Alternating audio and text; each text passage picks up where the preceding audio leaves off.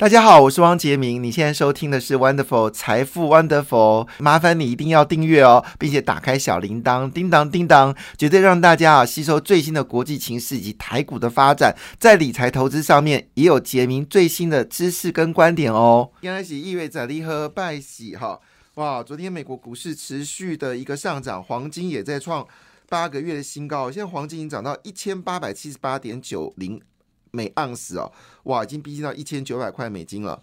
这是目前最活活跃的一个状况啊。主要原因是因为大家认为美元开始会走软，黄金价格持续走高哦。那现在呢，黄金有没有机会挑战一千九百块美金样子呢？似乎已经成为大家所关心的焦点了。另外一个部分呢，就油价，哎，油价巧巧的从七十三块美金一桶，新德州油源也也石油啊，从七十三块美金涨到七十六点四二块美金哦。贝尔布伦特石油呢也站稳到八十块美金以上，似乎某种程度有一种就是。对于景气没那么悲观的一个状况开始产生了。那自从中国决定解封的这段时间呢，其实油价已经开始从底部开始翻扬哦。会不会有机会再回到八十块美金一桶呢？其实是值得关注的。而且昨天很特别的事情是，美国公布了，就是中美国的原油库存创下历史最大的增量。就是最大的数量增加，那理论上以前这种数据出来之后，石油价格就会大跌，好，因为你库存大幅增加，表示需求没就会降低嘛。但是没想到这么坏的一个消息呢，就是这样对石油价格的坏消息呢，昨天不但没有让油价下跌，反而让油价上涨一点七个百分点。新德州有石油，所以某种程度似乎在预告一件事情，就是经济没有那么悲观哈。那回头一件事情呢，当然今天美国就要公布了，就是十二月份的物价指数哈。那在昨天的美国股市非常精彩啊，最后一盘呢，资金大幅的冲进纳斯达克，就只光最后一盘呢，就最后一个小时，纳斯达克就大涨了一点七个百分点哦。那当然主要原因是因为特斯拉的股价连续第三天大涨嘛，但是背后的理由是什么呢？他认为今天会公布的十二月份消费者物价指数。年增率呢将进一步降到六点五个百分点，十一月份是七点一个百分点，所以这个降幅算蛮大的。那核心的物价指数呢也会下降到五点七个百分点，所以整个通膨压力的缓解速度应该是越来越快。以至于对美国联准局要更加鹰派的程度的期待性一定大幅的减少，那会不会有可能就公布出来比六点五更低呢？这也是有可能的哦。那这个消息完之后呢，当然不用说了，整个纳斯达克呃表现就开始大涨，苹果股价也是最近持续的一个走高哈。那在纳斯达克里面涨幅最大的股票呢是 Amazon，Amazon 一口气大涨了五点八一个百分点，哪尼现在已经过了购物季了。Amazon 股价可以这样涨啊，这是怎么回事呢？好，那另外一部分呢，就是在呃半导体部分，好，涨幅最多的是英特尔，因为英特尔公布了新的好这个系统叉八六系统，那这个扩充性更大，所以最近呃利端股票大涨哦，跟这个英特尔呃公布新的这个技呃新的。伺服器是有关系的，新的处理器有关系的，所以昨天英特尔股票是上涨一点三九个百分点。另外呢，就是最近一直涨涨涨不停的就是应用材料，那么昨天呢是大涨了一点八七个百分点。当然大家一定很关心啦，就是这个台积电嘛，哈。那先看一下昨天的呃。美国股市是怎么涨的？哈，昨天的美国股市呢，在费半指数是上涨一点二五个百分点，纳斯达克涨比较多，是涨了一点七六个百分点，标准五百指数上涨一点二八个百分点，道琼工业指数呢只是上涨零点八个百分点。昨天比较值得关注是日本，好，日本股市经在过去呃过完年之后，其实过完新年之后，其实涨幅都只有零点几、零点几而已哦。但昨天呢，终于看到有比较像样的一个上涨。昨天是上涨两百七十点四四点，涨幅有一点零三个百分点，指数回缓回，慢慢的回到了两万六千点的上方哦。那我们知道这波日经指数从三万一千点跌下来的哦，离之前高点呢，大概还有将近四四四千点左右。那另外一部分呢，就是韩国股市哦，韩国股市经过历呃几天大涨之后呢，昨天涨幅就稍微缩窄一点点，但也有零点三五个百分点的表现，跟去年完全不同。去年的韩国股市跟台股一样，遭受外资打压啊，整个跌到眼泪流不都流不尽啊，一开盘就是跌哦，就天天跌，好跌到真的是心慌意乱哈。但最近韩国股市跟台股一样哦，表现的相对强劲。欧洲股市也是收收涨啊，其中德国股市涨幅最多，一口气上涨了一点一七个百分点；法国股市上涨零点八个百分点；英国股市只是上涨零点四个百分点；印度股市收平盘哦，微幅修正零点零二个百分点哦。那么亚洲股市，新加坡表现最好，上涨了零点二六个百分点。最近雅股有点弱哈，不知道为什么哈，就是非常弱。好，嗯，就一点弱。不过有新的消息啦，哈，这个消息并没有让。印尼股票上涨，就是特斯拉决定呢，它现在是在这个呃加州有工厂嘛，德州有工厂，还有这个德国柏林有工厂，还有上海有工厂，他现在准备盖第五个工厂。有人说会在墨西哥，好，最后结果事情是。印尼哈，这是印尼，很可能在印尼呢来设工厂。那为什么要设置在印尼呢？当然，主要原因是印尼有所需要的电池的关键元素叫镍。那么印尼呢宣布一件很重要的事情，说如果开发商呢要到印尼来开发镍的话呢，他不能单独只是把镍拿出来卖，他必须要，他必须要在呃这个呃就是印尼呢设置工厂来精炼。精炼这个镍，好，当然不论是你要做电池所需要的这个镍，还是做这个呃钢不锈钢的镍，都必须在印尼来精炼。那当然这个情况下，对于呃特斯拉来说，很明显是未来是电池大战，电池就是新的能源，所以呢，特斯拉决定到印尼来生产。那据了解呢，其实。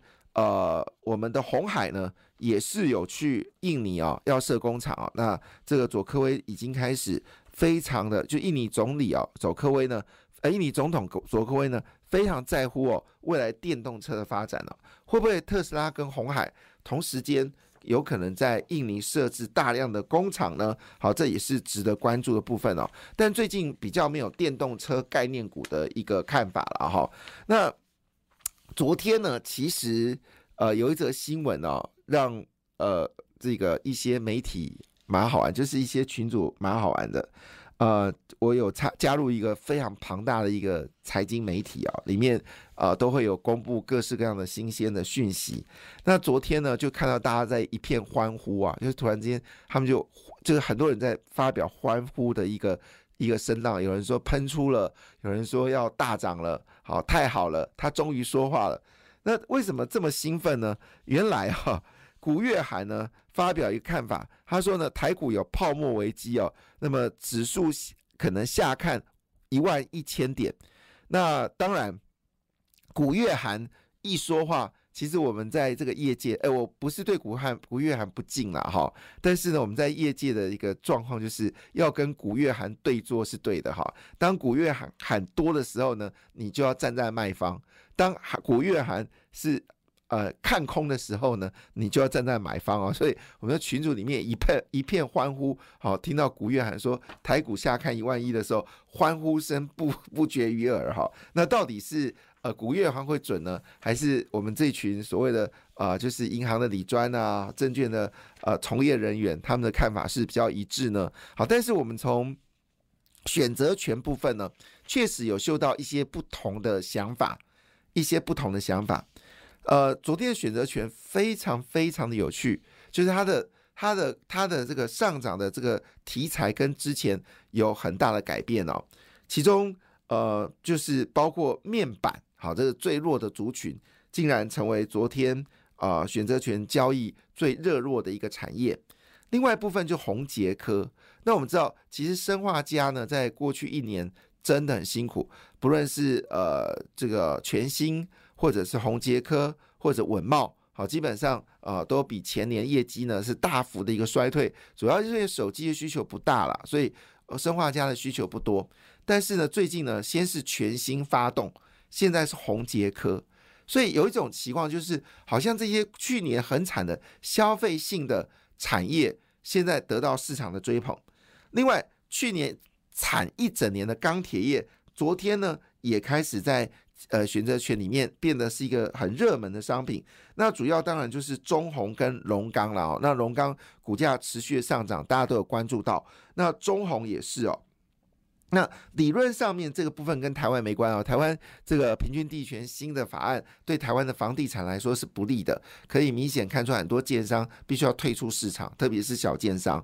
那但是这个情况下呢，因为中国的需求开始增加，所以中环跟龙钢呢，诶，这个是在过去可能半年来你都选择权没有没有看到的产业开始进入在选择权，不论是生化家或者面板或者是钢铁。另外一个很特别的是，哎，PVC 也进入到选择权里面了，非常特别。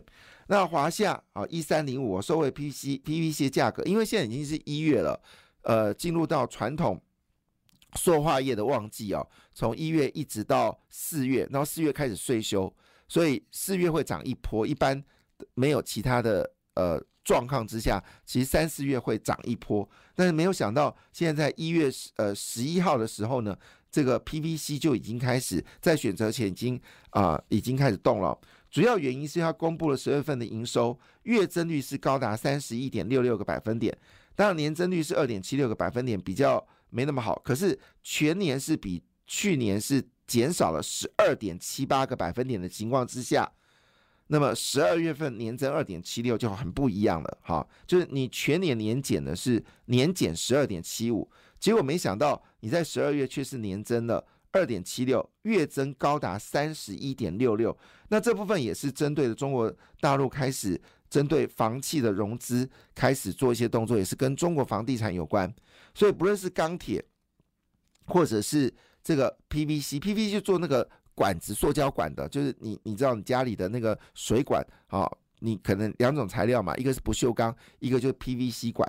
那 PVC 的状况确实有可能在二零二三年让这个华夏呢转亏为盈啊，这是非常特别的状况。就是钢铁哦，那也有大家也知道，台泥其实公布十二月份的营收也也开始呃增加了，水泥也开始动了，所以。换个角度来说，现在有一点有趣的现象，就是百货业跟一些船产呢，似乎有蠢蠢欲动的一个状况。还有去年跌升的股票呢，好，今年呢有机会走高哦。这就跟欧洲股市一样，欧洲股市去年真的衰了一整年哦。那谢金鹤有提示哦，波兰最最近呢涨了百分之五十哦，东欧基金表现的非常的强劲哦。那今天的工商时报 A 八版的标题也是直接讲欧股大复活，那表现比。标普还更强哦。那么其实从十月的时候呢，德国 D S 指数呢是一万两千点哦，现在已经到了一万四千九百四十五点。所以换个角度来说啊，一万两千点，换个角度来说，短短这两个月时间里面，欧洲股市是上涨了将近两成哦。哦，这个数字非常的可怕。那以目前为止来看呢，似乎已经发现到很多的资金已经转向了欧洲哦。那到底原因是什么原因呢？好，其实他们有关心到说，真正原因是不是呃来自于所谓的科技股，而是传统产业已经开始觉得通货膨胀下滑之后呢，股价有可能往上走高，所以包括精品类股还有矿业。好的股票呢，都大幅的一个上涨啊，这是我们看到欧洲股市大复活。欧洲股市大复活其实跟中国解封绝对是有关系的。哈，好，那回头来看呢，到底台湾会不会升息哦？这是关心的数据，因为一月三十一号到二月份，美国联准局要做今年第一次的会议。那据了解呢，这个会议呢会决定升一码，好，升一码。那如果这样的话，到底台湾要不要跟进哦？过去的情况下是美国升一码，我们美国升三码或者两码不管，台湾就升半码，这样稳定的走高。所以现在美国利率是四点五个百分点，台湾利率呢是一点七五个百分点。那彭博呢访问了六成的学者，而认为说欧呃台湾的央行为了呃稳定。好，经济增长，所以利率呢，在今年应该不会升。好，那如果真的这个情况下呢，就有很多人认为说，呃，这个台湾的台币呢，是不是有可能有贬值的风险呢？不用想太多哈，台币基本上还是稳定的升值啊。这个就不用想那么多了哈。台币稳定升值是一个必然的条件哦。主要原因是因为来自于就是中国跟美全世界打群架嘛，那很多厂商必须要撤离中国，所以投资台湾已经是一个非常主要的一个方向。那如果你投资台湾，台币强势，对于投资台湾的企业来说，它购买机器设备。好，就可以相对比较便宜。好，加上今年台积电确定好投资金额是高达四百亿美金。好，当然也包括这投资日本，也投资美国。但整体而言的资金呢，其实还是成长的。所以换个角度来看呢，金融股在去年表现很糟糕，今年金融股有没有机会翻身呢？好，这是一个很重要的讯息，就是国泰人寿上个月呢，它的保单呢回到百亿。南山呢，一口气净扬了百分之七十，整体的估成长呢是成长了十五个百分点。去年总额的金额是七千八百亿，当然这数字有点差了，因为之前都上兆元哈。但是已经看出来，这个金融业呢，慢慢的走离了所谓的产险的亏损哦，开始迎迎接的是一个相对高的利率，好所引发的所谓的保费的一个收入的增加哦。所以金融股其实真的跌得过头哦，坦白讲，真的应该该买哈。那今天其实最重要的事情是台积电今天要法说哈，那今天媒体并没有大幅的去报道台积电的法说，呃，只有大摩稍微讲一句话说，呃，台积电股票涨定了哈，但是因为现在外资说话大家都不相信了，所以听他说会不会你左手收你右手又卖掉呢？但确定一件事啊，魏哲家又开始自买自家的股票。所以这个情况下呢，包括世界先进呢，法人也开始看多了哈。那么在这个情况下呢，台积电的概念股呢，包括了金城科、东碱、材料、阳基工程，会不会持续的往上走高呢？成为大家所关心的一个焦点。台积电概念股。感谢你的收听，也祝福你投资顺利，荷包一定要给它满满哦。请订阅杰明的 Podcast 跟 YouTube 频道财富 Wonderful。感谢，谢谢 Lola。